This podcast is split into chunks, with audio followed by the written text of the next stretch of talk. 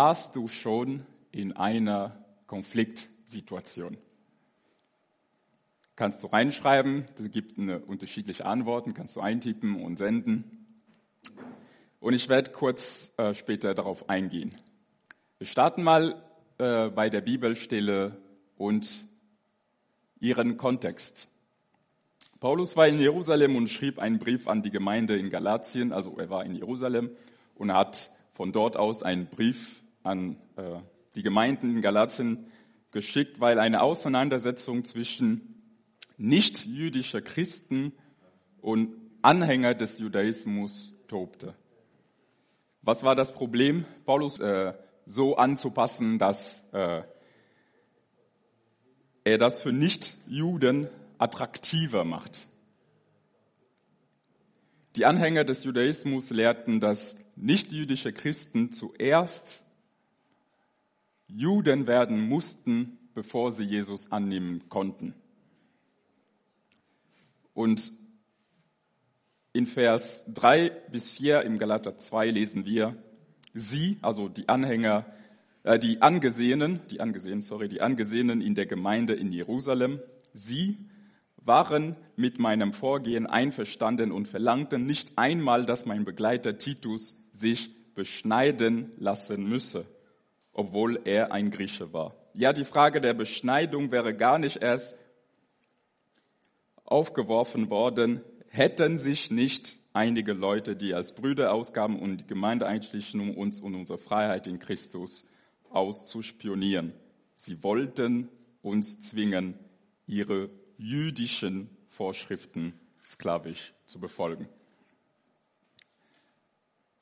Also Paulus musste ständig in Konfliktsituationen gestanden sein, denn es gibt hunderte jüdische Vorschriften und man kann sich leicht vorstellen, in einer Gemeinde mit äh, Juden und nicht jüdische Christen kann es schnell zu Konflikten gekommen sein.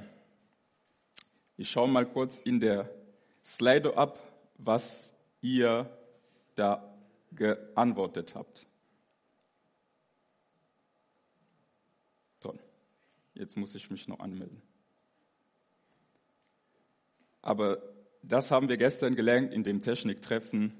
Manche Systeme sind so einfach, dass man einfach drauf tippen kann und sehen kann, es funktioniert, so wie jetzt. Von denen, die sich da schon eingetragen haben, äh, sehen wir,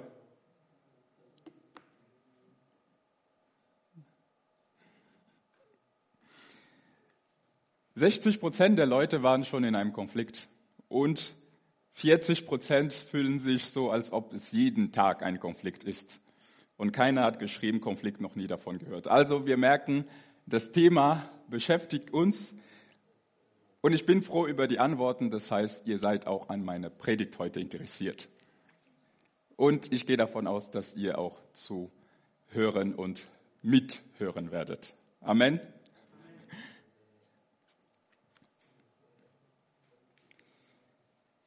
Aus dem ersten Kapitel und dem heutigen Abschnitt in dem Galaterbrief lesen wir, dass Paulus damit äh, wie Paulus damit umgangen ist. Und das ist genau das Thema von heute. Wie geht man mit Konfliktsituationen um? Wenn man unterschiedliche Auffassungen hat, unterschiedliche Meinungen. Was hat Paulus da gemacht? Er war konfrontiert mit Leuten, die was ganz anderes gedacht hatten.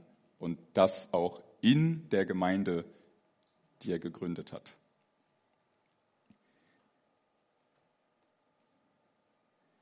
Das Erste, was wir aus seiner Vorgehensweise lernen können, der Sache auf den Grund gehen. Was meine ich damit? Wie ich vorhin sagte, gibt es sehr viele jüdische Vorschriften. Ich habe noch äh, unter der Woche mit äh, Horst Krüger geschrieben und äh, gefragt, Horst, wie viele gibt es tatsächlich? Und dann hat er mir ausführlich erklärt, ich bin sehr, sehr dankbar, dass ich mit Ihnen reden kann. Er nimmt sich viel Zeit für mich, um meine Wissenslücken zu schließen. Der Talmud ist ein der wichtigsten Werke im äh, Judentum, ist aus Mishnah, die mündliche Lehre, also das, was Gott mündlich übergeben hat, und Gemara, die Kommentare zu dieser Mishnah. Dieser Talmud äh, äh, äh, sagt, dass die Tora, also die fünf Bücher Mose, 613 Mitzvah, Gebote enthält. Also 613, davon 325 du sollst nicht und 248 du sollst. Also du hast für jeden Tag an du sollst nicht und für alle deine Körperglieder ein du sollst.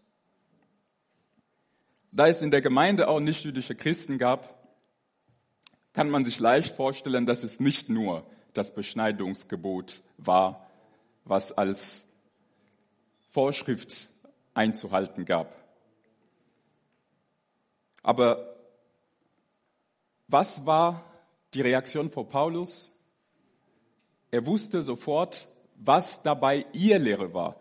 Ihr Lehre war nicht das Gebot. Ihr Lehre war nicht die jüdischen Vorschriften, Vorschriften sondern dass die Menschen behaupteten, dass man zuerst Jude sein soll, bevor man Christ sein kann.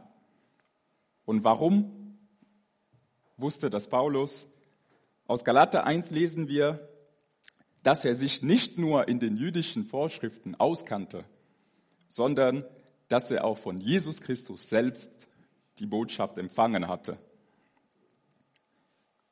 Also, wenn wir in einer Konfliktsituation sind und aufgefordert oder unaufgefordert unsere Meinung dazu geben müssen, das Erste, was wichtig ist, ist, dass wir Kenntnisse in dem Thema haben. Ohne diese Kenntnisse hätte Paulus nicht gewusst, worum es eigentlich geht. Er hat versucht, die ganzen Ehelehren innerhalb der Gemeinde zu kämpfen. Und die Ehelehren waren nicht die Gebote. Wenn er das nicht wüsste, hätte er angefangen, gegen die Gebote zu kämpfen. Aber er wusste, das ist nicht das Problem. Das Problem ist, man versucht mit diesen Geboten eine Last auf nicht-jüdische Christen zu legen, die nicht richtig war. Ich habe viele Halbwahrheiten in meinem Leben schon erzählt. Und Gott sei Dank kannten sich meine Gegenüber so gut aus, dass sie gewillt waren, meine Wissenslücke zu schließen. Und es war mir peinlich, aber ich habe gelernt. Deswegen liebe ich gern mit Horst äh, reden. Jesus kannte sich auch aus in dem, was er sagte.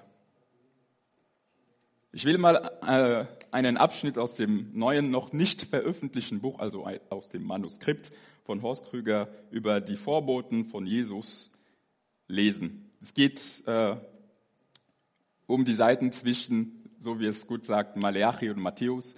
Wer eine gedruckte Bibel hat, weiß, dass dazwischen nichts ist. Äh, es geht dann in dem Buch um eine Forschungsreise in den 500 Jahren zwischen Malachi und Jesus. In dem Abschnitt geht es um die Beziehung zwischen Jesus und den Pharisäern. Da sagt er, seine pädagogischen Methoden, wie zum Beispiel Gleichnisse, waren bei den Pharisäern üblich und grundlegende Themen wie Umkehr und äh, Reich Gottes gab es auch nur bei ihnen. Weil Jesus im Dörfchen Nazareth oder auch in der benachbarten hellenisch-römischen Stadt Sephirovis Zipori in die Schule gegangen war, also Jesus ist in die Schule gegangen,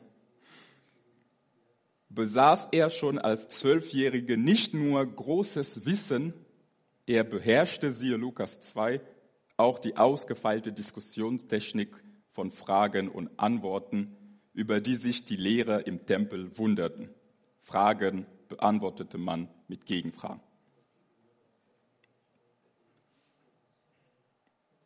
Jesus ging in die Schule und lernte, er kannte sich in die Themen aus, worüber er redete. Deswegen konnte er auch die richtigen Gegenfragen stellen. Nicht, weil er eine Idee hatte, worüber sie reden, sondern weil er ganz genau wusste, worauf sie hinaus wollen. Und wenn wir diese Kenntnisse haben in die Thematiken, die wir sprechen, können wir auch die richtigen Gegenfragen stellen, so wie Jesus in dem Lukas, da gibt es sehr viele äh, Auseinandersetzungen, die Jesus hatte. Die Kenntnisse in die Thematik haben Paulus Möglichkeit gegeben, sachlich zu bleiben und die falsche Lehre anzugreifen, nicht den Menschen. Mit unserer Haltung in der Diskussion können wir mit den besten Argumenten der Welt auch nichts erreichen. Wenn ich keine Liebe habe, brauche ich auch keine Argumente haben. Wir kämpfen nicht gegen Fleisch und Blut, auch nicht in unseren Konflikten und Diskussionen. Der andere, der nicht meine Meinung ist, ist auch ein Mensch und er hat auch ein Herz. Obwohl die Anhänger des Judaismus offensichtlich Paulus persönlich angegriffen haben, also seine Autorität, äh, äh, äh sein, sein, sein, ja, seine Lehre,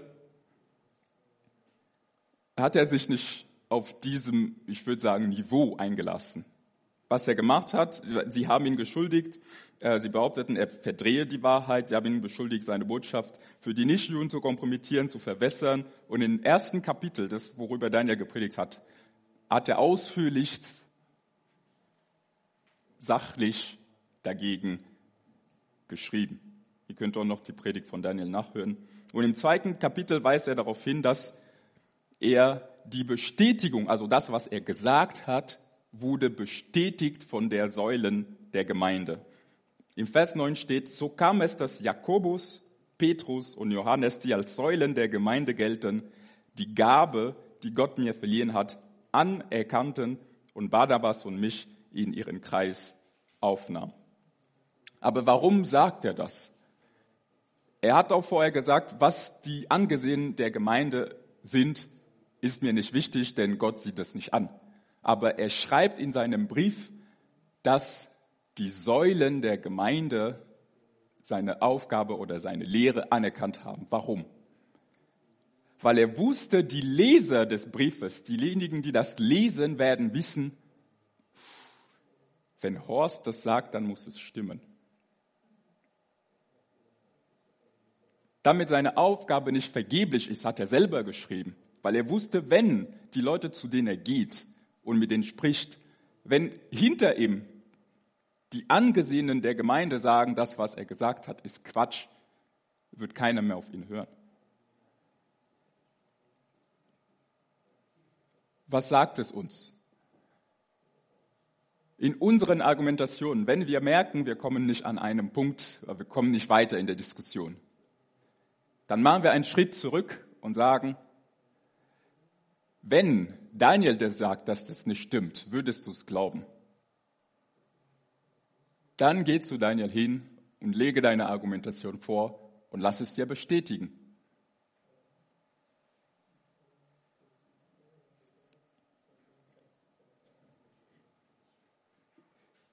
Der Paulus hatte von Jesus selbst eine Botschaft bekommen, aber er ließ es noch bestätigen von Jesus selbst. Wer braucht noch da eine andere Bestätigung?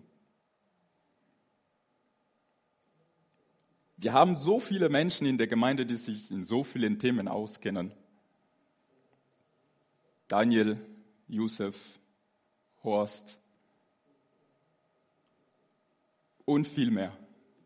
Nur um die zu zitieren, die mir gerade einfallen. Wenn ich dich vergessen habe, heißt nicht, dass du dich nicht auskennst. Ich habe mich über das Feedback von Horst über meine Predigt auch, äh, ich hatte im März letzten Jahres gepredigt, das Thema war Gemeinde und ich oder Kirche für andere. Ich hatte mich so gefreut über sein Feedback, als er gesagt hat, das hast du sehr gut gemacht. Ich dachte, oh, ich habe was erreicht. Aber dann wusste ich, ich habe mir Mühe gegeben. Meine Predigt über Jesus und die Pharisäer, da hat er gesagt, na, da Briss, da hast du nicht Richtiges gesagt. Dann dachte ich mir, gut, es kann auch so schnell gehen. Ein Jahr später genau das Gegenteil. Aber das war für mich sehr wichtig, weil ich mit ihm reden konnte und er konnte mir erklären, was da richtig und was da falsch war. Und er hat mit mir sich Zeit genommen und ist da die Sachen durchgegangen. Nutzen wir das Potenzial, was wir als Gemeinde haben, diesen Schatz, dass wir so viele Leute haben, die sich in so vielen Themen gut auskennen. Lass uns nicht diejenigen sein, die Ehelehren verbreiten, obwohl wir die Möglichkeit haben, diesen Schatz, den wir haben, auch zu nutzen. Das Zweite, was wir aus, der, aus dem Plädoyer von Paulus lernen können, ist klare Ziele haben. Du fragst bestimmt, brichst du wieder und Ziele und Visionen? Wir wissen das schon. Was versuchst du da wieder zu verdrehen? Paulus steckte oft in Konfliktsituationen, wie ich vorhin gesagt habe. Gemeindegründung, Evangelisation, da willst, wirst du mit Leuten reden, die nicht deine Meinung sind. Da, da geht's nicht anders. Wenn man seine Briefe liest, da sieht man, auf welche Fragen er antworten musste. Aber er hatte eine klare Argumentation, was ihm auch äh, ermöglicht hat, für diese Frage die Antwort zu geben und für die andere Frage eine andere Antwort. Wenn man es liest, würde man denken, hä, wieso sagt er bei dem Fall A und bei dem Fall B? Das gute Beispiel ist in Korinther, wenn es um Essen geht, wo er sagt, ich glaube, ich habe es geschrieben, genau, äh, Korinther 10, 33, 32, 33. Gebt den Juden oder den Nichtjuden oder der Gemeinde Gottes keinen Anlass, sich über euch zu ärgern. Ich selbst halte es auch so, also er hält sich auch an den jüdischen Vorschriften. Ich versuche in allem, was ich tue, allen zu gefallen. Hä? Wie? Ich tue nicht einfach, was mir gefällt oder was für mich am besten ist, sondern ich tue, was für sie am besten ist, damit sie gerettet werden. Ist es nicht genau gefühlt konträr zu dem, was er vorhin, also in Galata, was wir gelesen haben? In Korinther weist er, was wichtig ist. Er weiß ganz genau, wenn es um Essen geht, ist es völlig Banane oder Wurst, wie man im hohen Süden sagt.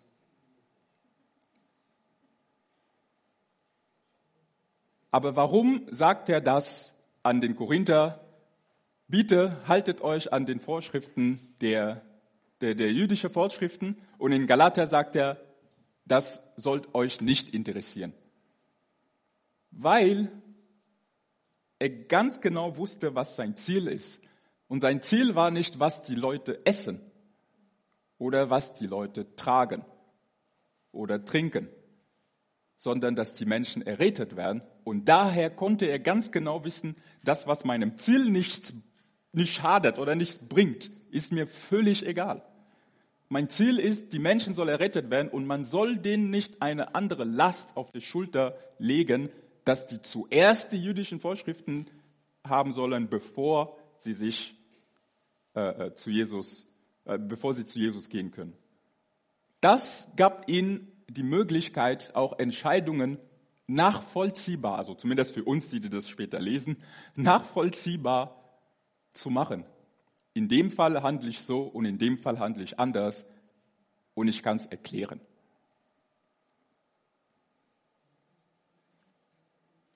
Mit einem klaren Ziel vor Augen kann man solche Konfliktsituationen sehr einfach bewältigen. Und so verbringst du auch nicht deine Zeit in Sachen, die nicht wichtig sind. Wir haben gestern ein Technikteam-Meeting gehabt und wir haben uns da über Aufgaben und Ziele unterhalten. Und da gab es sehr gute Einwände, dass wir viele Sachen machen, die vielleicht nicht unbedingt wichtig sind. Und was war unsere Lösung? Wir haben gesagt, wir nehmen uns ein paar Sachen vor, die wir erreichen wollen. Und wenn wir das machen, alles andere, was da sonst kommt, können wir getrost ignorieren. So verschwendet man seine Kraft nicht in unterschiedlichen Sachen. Das ist das Plädoyer von Paulus gewesen. Das ist das Ziel, was er verfolgt hat. Und was ist dein Plädoyer, wenn du innere Konflikte hast oder äußeren mit anderen? Wie gehst du da um? Was ist dein Ziel? Was ist für dich wichtig? Was ist deine Grundlage? Basiert es auf dein Gefühl, deine Erfahrung, das Wort Gottes? Denn egal, ob es ein Konflikt ist in dir oder mit anderen, brauchst du eine Grundlage, um einheitliche und nachvollziehbare, zumindest für dich selbst, einheitliche und nachvollziehbare Entscheidungen zu treffen. Das Dritte, was wir lernen, Diskussionen sind gut. Hätte er sich nicht darauf eingelassen, hätten wir den Galaterbrief nicht. Das ist ein gesamter Brief für nur einen Punkt. Die Freiheit der nicht jüdischen Christen. Gesamter Brief von Anfang bis Ende erklärt er, was Freiheit in Christus ist, weil er sich auf diese Diskussion eingelassen hat.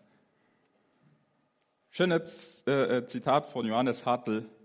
Diskussion, Diskussion muss nicht immer wie ein Kampf sein, es kann auch wie ein Tanz sein.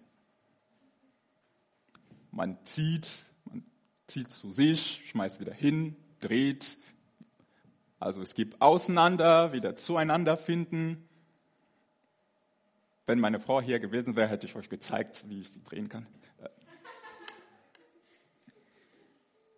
Wenn wir aufhören, einen Diskurs zu erlauben, also dass man über Sachen redet, dann hören wir auf, auch zu reflektieren, uns zu hinterfragen.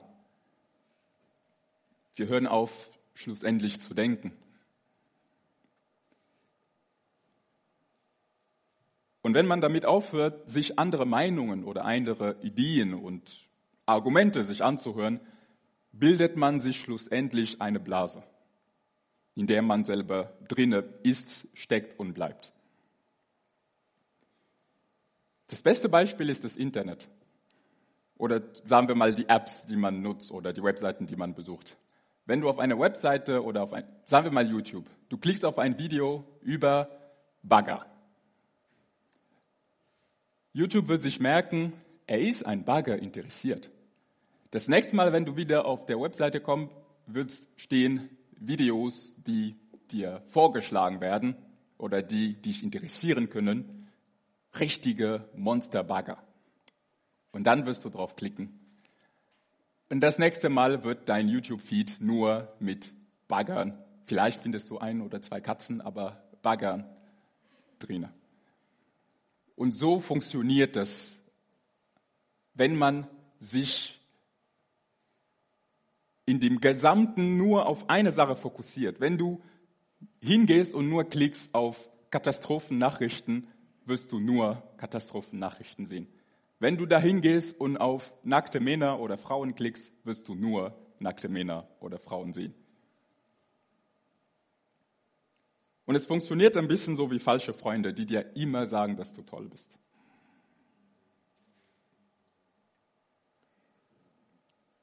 Und so entsteht eine Blase.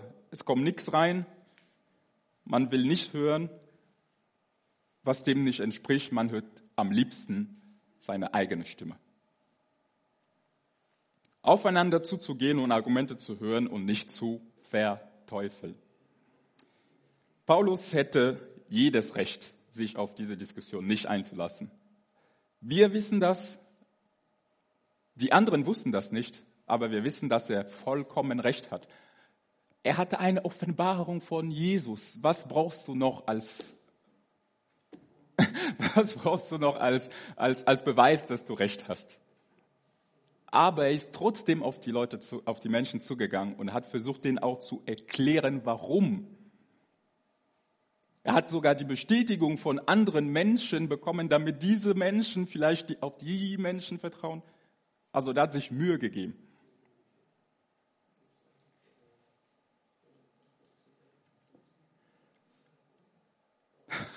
Wir drehen mal das ein bisschen um und wenden das Prinzip auf eine andere Situation an.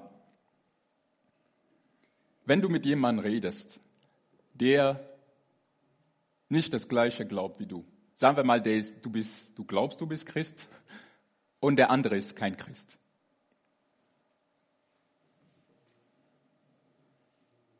Was denkst du, er würde über Wiederauferstehung denken, neue Geburt, ein Geist, der mit dir spricht?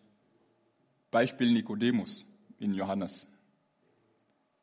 Wer wird da als verrückt gelten?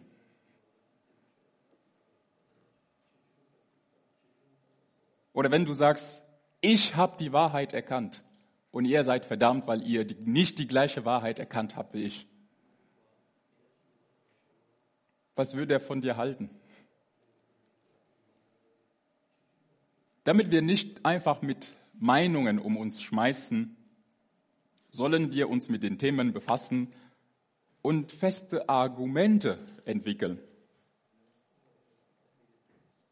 Das heißt, in dem Beispiel Bibel lesen, damit wir auch belegen können, was wir sagen.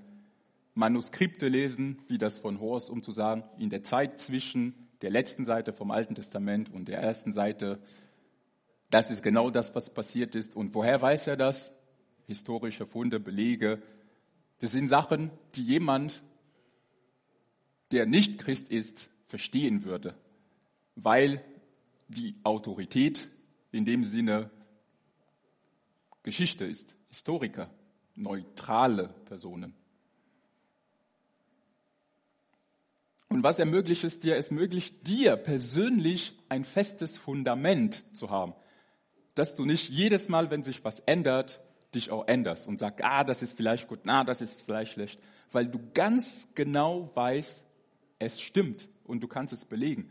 Du hast dann Freimut, du kannst hier vorne stehen und sagen, das ist schlecht und du weißt, worum du redest, weil du das auch sicher belegen kannst. Es gibt dir einfach nur ein besseres Gefühl von Sicherheit und das ist gegründet auf festen Argumenten, nicht auf Gefühlen oder Meinungen.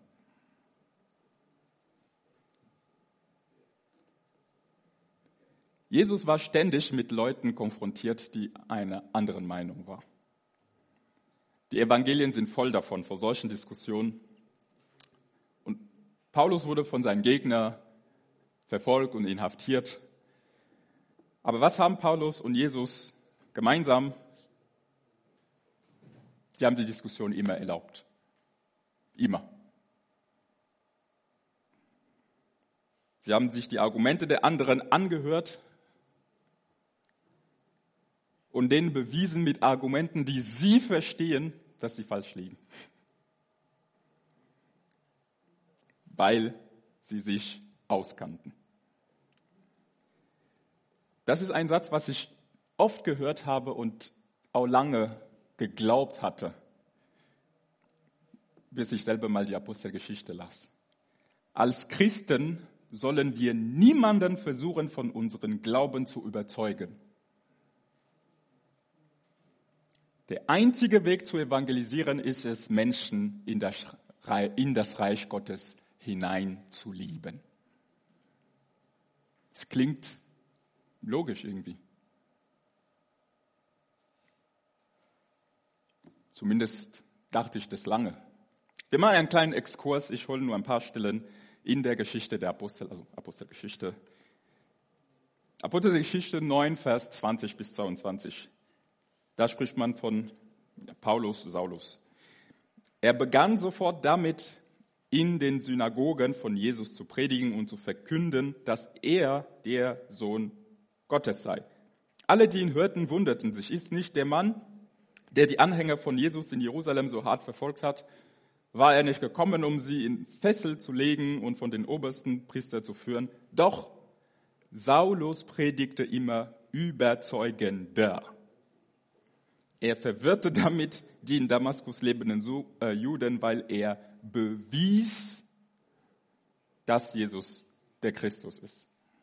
Apostelgeschichte 17, Vers 1 bis 4. Nun zogen Paulus und Silas durch die Städte in Amphipolis und Apollonia und kamen nach Thessalonich, wo es eine jüdische Synagoge gab. Wie gewohnt, weil er auch selber ein Jude ist, ging er zur Synagogenversammlung und legte den Leuten dort an drei Sabbaten die Schrift aus. Es muss intensiv sein. Ganze Schrift in drei Sabbaten. Ausführlich erläuterte er die Prophezeiung über das Leiden des Christus und über seine Auferstehung von den Toten und sagte, dieser Jesus, von dem ich euch erzähle, ist der Christus. Einige Zuhörer ließen sich überzeugen und bekehrten sich. Darunter zahlreiche gottesfürchtige Griechen sowie viele angesehene Frauen der Stadt. Wir sehen auch, wie es auch anders gehen kann. In Apostelgeschichte 19, Vers 8 bis 9, da ging Paulus und die Synagoge. Drei Monate lang sprach er frei und offen mit Überzeugungskraft von Reich Gottes. Aber da einige seine Botschaft dennoch ablehnten und sich in aller Öffentlichkeit dagegen aussprachen, verließ Paulus die Synagoge und nahm die Gläubigen mit. Er begann öffentlich in der Schule des Tyrannus zu predigen Dort lehrte er zwei Jahre, sodass die Menschen überall in der Provinz Asien, Juden wie Griechen, die Botschaft des Herrn hören könnten. Gott verlieh Paulus die Kraft, ungewöhnliche, Wirker zu, äh, ungewöhnliche Wunder zu bewirken. Hier lernen wir auch, dass in Diskussionen, wenn man frei reden kann, kann man auch seine Argumente vortragen. Wenn man nicht die Möglichkeit hat, frei zu reden, bringt es auch nicht zu diskutieren. Und man kann es auch ruhig beenden. Denn es beruht darauf, dass alle Beteiligten zuhören. In Apostelgeschichte 28 lesen wir auch noch eine andere Facette, äh, Vers 23 und 25. Daraufhin vereinbarten sie eine Zusammenkunft. An dem äh, betreffenden Tag kamen sehr viele Menschen zu Paulus. Er erzählte ihnen vom Reich Gottes und zeigte ihnen anhand der Schriften, fünf Bücher Mose, prophetische Bücher, wer Jesus war. Am Morgen fing er an und redete und erklärte bis zum Abend, manche Zuhörer ließen sich durch die gesagten Worte überzeugen und glaubten, aber andere nicht. Doch nachdem sie lange diskutiert hatten und nicht eins wurden, haben sie das aufgelöst. Also es wird nicht immer dazu, dass wenn du überzeugt bist von etwas und mit jemandem redest, dass sie auch überzeugt werden.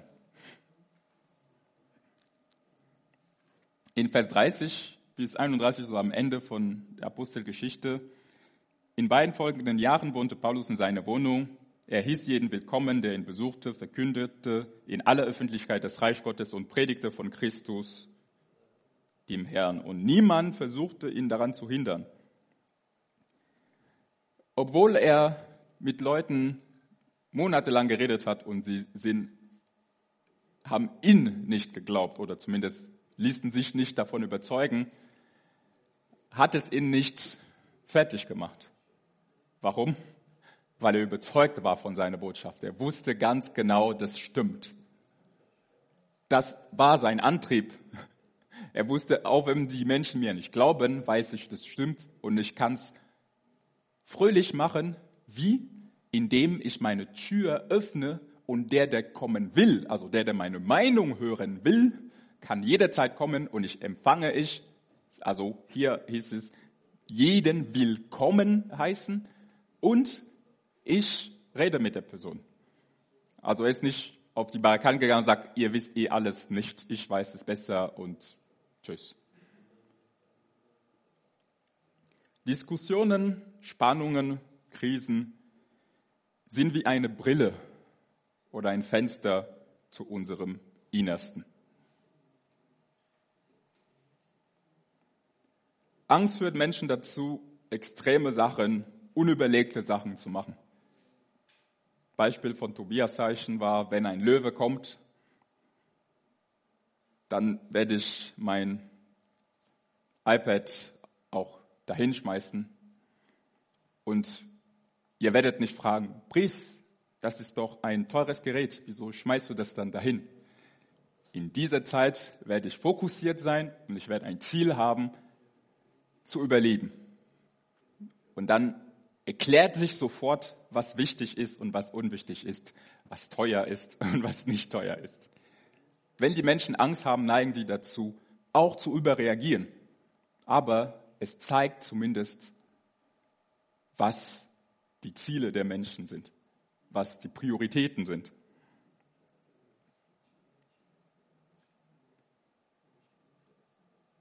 Wir haben keinen Geist der Angst.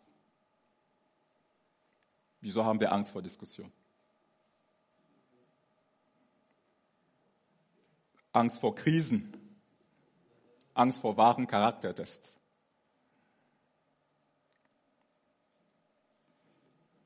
Die offenbaren nur, was wir unter Druck wirklich machen würden oder was wir denken, was wir von uns hätten. Also, ja, es hilft uns einfach nur zu sehen, was wir von uns selber denken. Hier kannst du wieder auf die Webseite gehen, sli.do und meine dritte Frage beantworten. Wo entstehen bei dir am meisten Konflikte? Ja, eine Minute Zeit und dann werde ich auf äh, die Ergebnisse, ich glaube, ich kann sie sogar live sehen.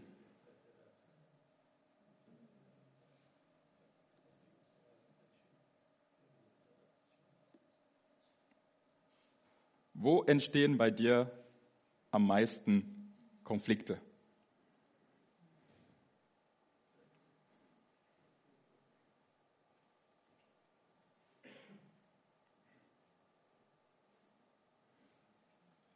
In der Familie, der Arbeit, Studium, in der Schule, im Kindergarten, in der Gemeinde, in deiner Freizeit, Fußballverein, auch wenn man kein Fußball lange mehr spielt.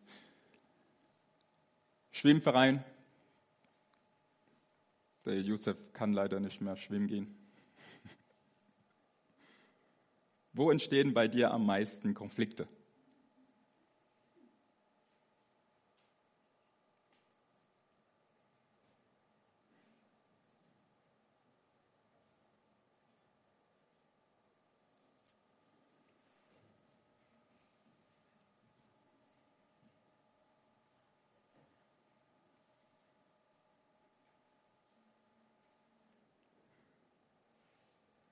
Wie ich sehe, ist es in der Familie.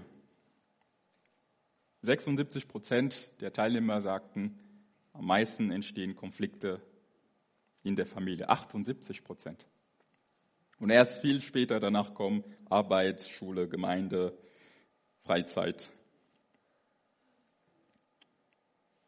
Und da meine nächste Frage, es ist ich, ich habe es nicht vorhergesehen, aber ich glaube, ich dachte das. Deswegen habe ich die nächste Frage. Wie sehen dich Menschen, erleben dich Menschen in Konflikten?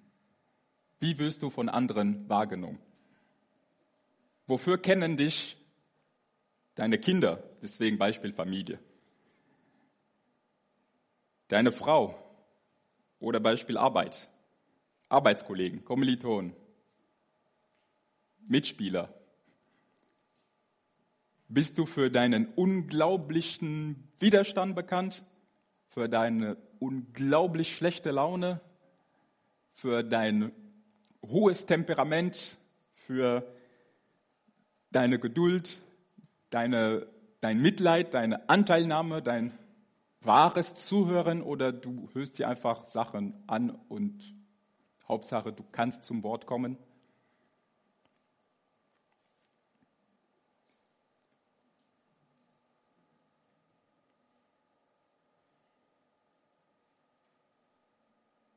Wie werden wir als Gemeinde wahrgenommen in dieser Prüfungszeit? Das erinnert mich auch ein bisschen an meine Predigt aus äh, dem März. Wofür sind wir dann diesmal bekannt? Und was denkt ihr, das ist das Wichtigste, was denkt ihr, wofür die Menschen dich in Krisen, in Drucksituationen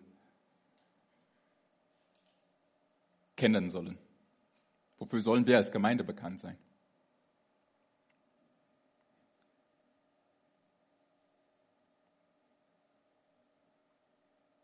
Hier kannst du wieder auf die Webseite gehen, sli.eu, und meine vierte und letzte Frage beantworten. Worüber sind die meisten Konflikten, die dich treffen? Du kannst kurz schreiben in einem Wort, die meisten Konflikten sind über, in meiner Familie über Geld, über ob ich jetzt rausgehen darf oder nicht, warum ich keine Süßigkeiten essen darf, wer sich um das schreiende Baby kümmert. Jeder kann da das allgemeine Zusammenleben, Lobpreisdienst, Miteinander, Zeit für Gott, Konflikt in mir selbst, Meinung, Überzeugung, Ruhe. Man schafft nicht Ruhe zu haben. Tägliche Entscheidungen und täglichen Umgang miteinander. Glaubensfragen, Streit über unterschiedliche Ansichten bei Geld, innere Konflikte, Ablenkung.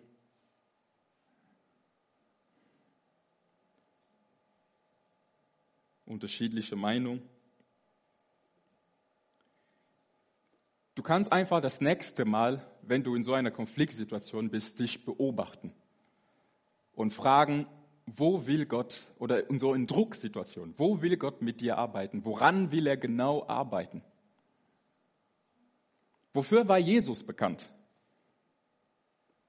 Er war nicht nur dafür bekannt, dass er Menschen geheilt hat, dass er äh, äh, Wunder getan hat.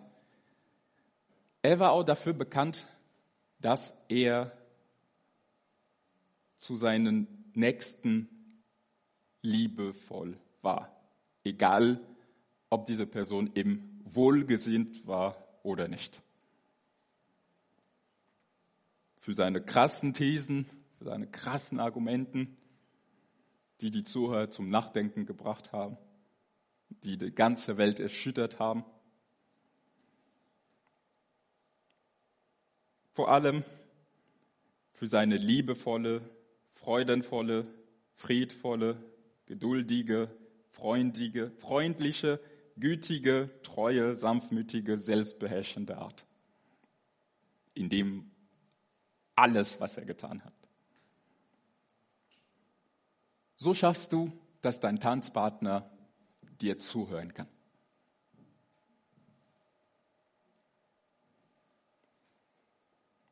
Und das, was ich euch als letztes mitgeben will, ist der vierte Punkt.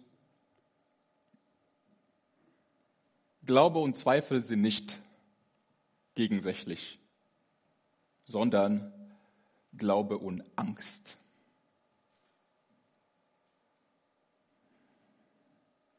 Ich sprach gerade viel über Konflikte nach außen. Mein letzter Punkt sind Konflikte nach innen.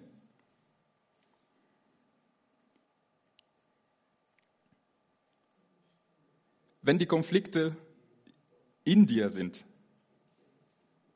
dann darfst du zu Gott kommen. Das Lobpreisteam kann auch jetzt schon kommen. Wenn die Konflikte in dir sind, darfst du zu Gott kommen.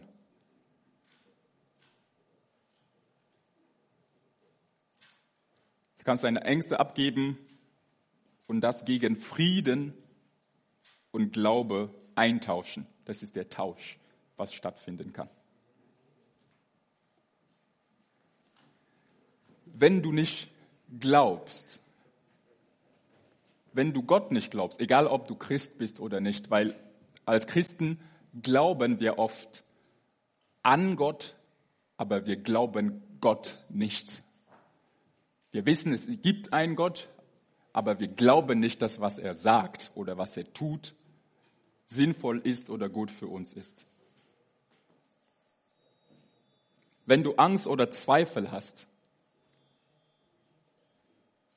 wenn die steigenden Zahlen der neuen Infektionen dich beunruhigen, wenn die kommenden Maßnahmen der Bundesregierung dich beunruhigen, wenn die Zahl der Toten dich beunruhigen, wenn du in dieser Zeit Angst um etwas hast, du verlierst deine Freiheit, du hast Angst, du verlierst deinen Job, du hast Angst, du verlierst jemanden, den du liebst. Oder vielleicht hast du das schon verloren. Du hast schon deine Freiheit verloren, du hast schon jemanden an der Krankheit verloren, du hast schon deinen Job verloren.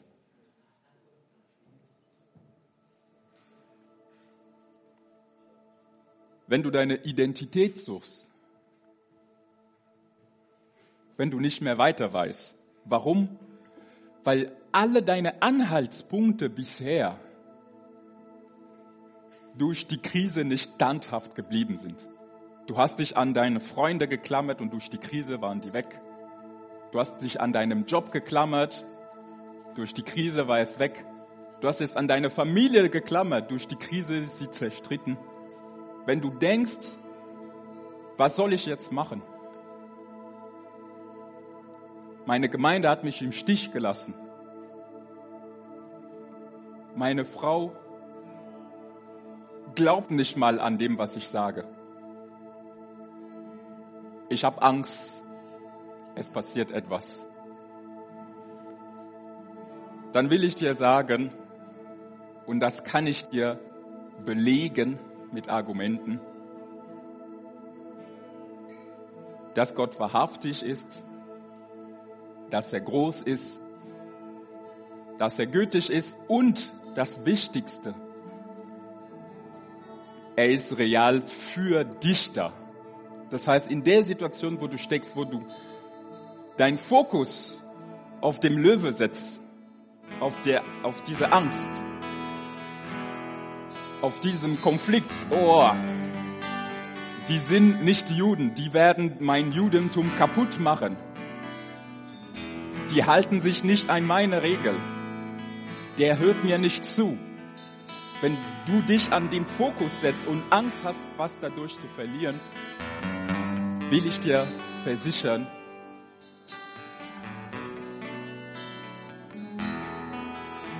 Gott ist für dich da. Er hört dir zu. Du kannst mit ihm streiten, du kannst ihm deine Argumente vorlegen. Er kann mit dir reden, er kann mit dir argumentieren und dich überzeugen, dass du keine Angst haben brauchst, dass du dich nicht fürchten solltest.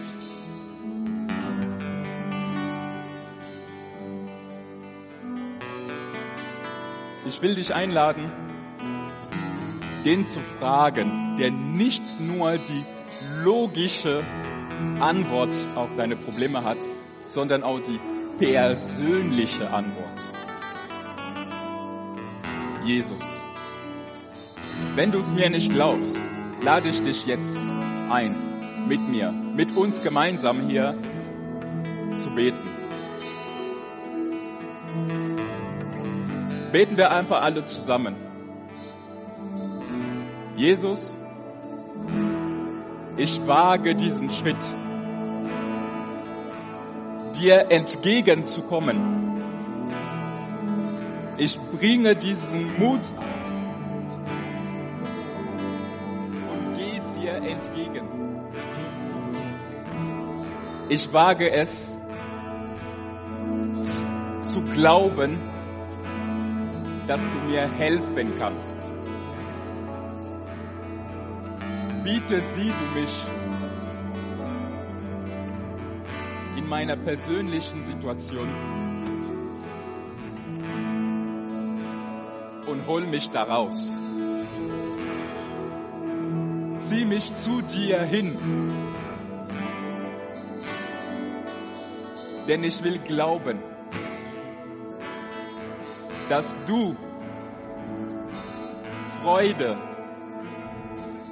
Friede, Geduld,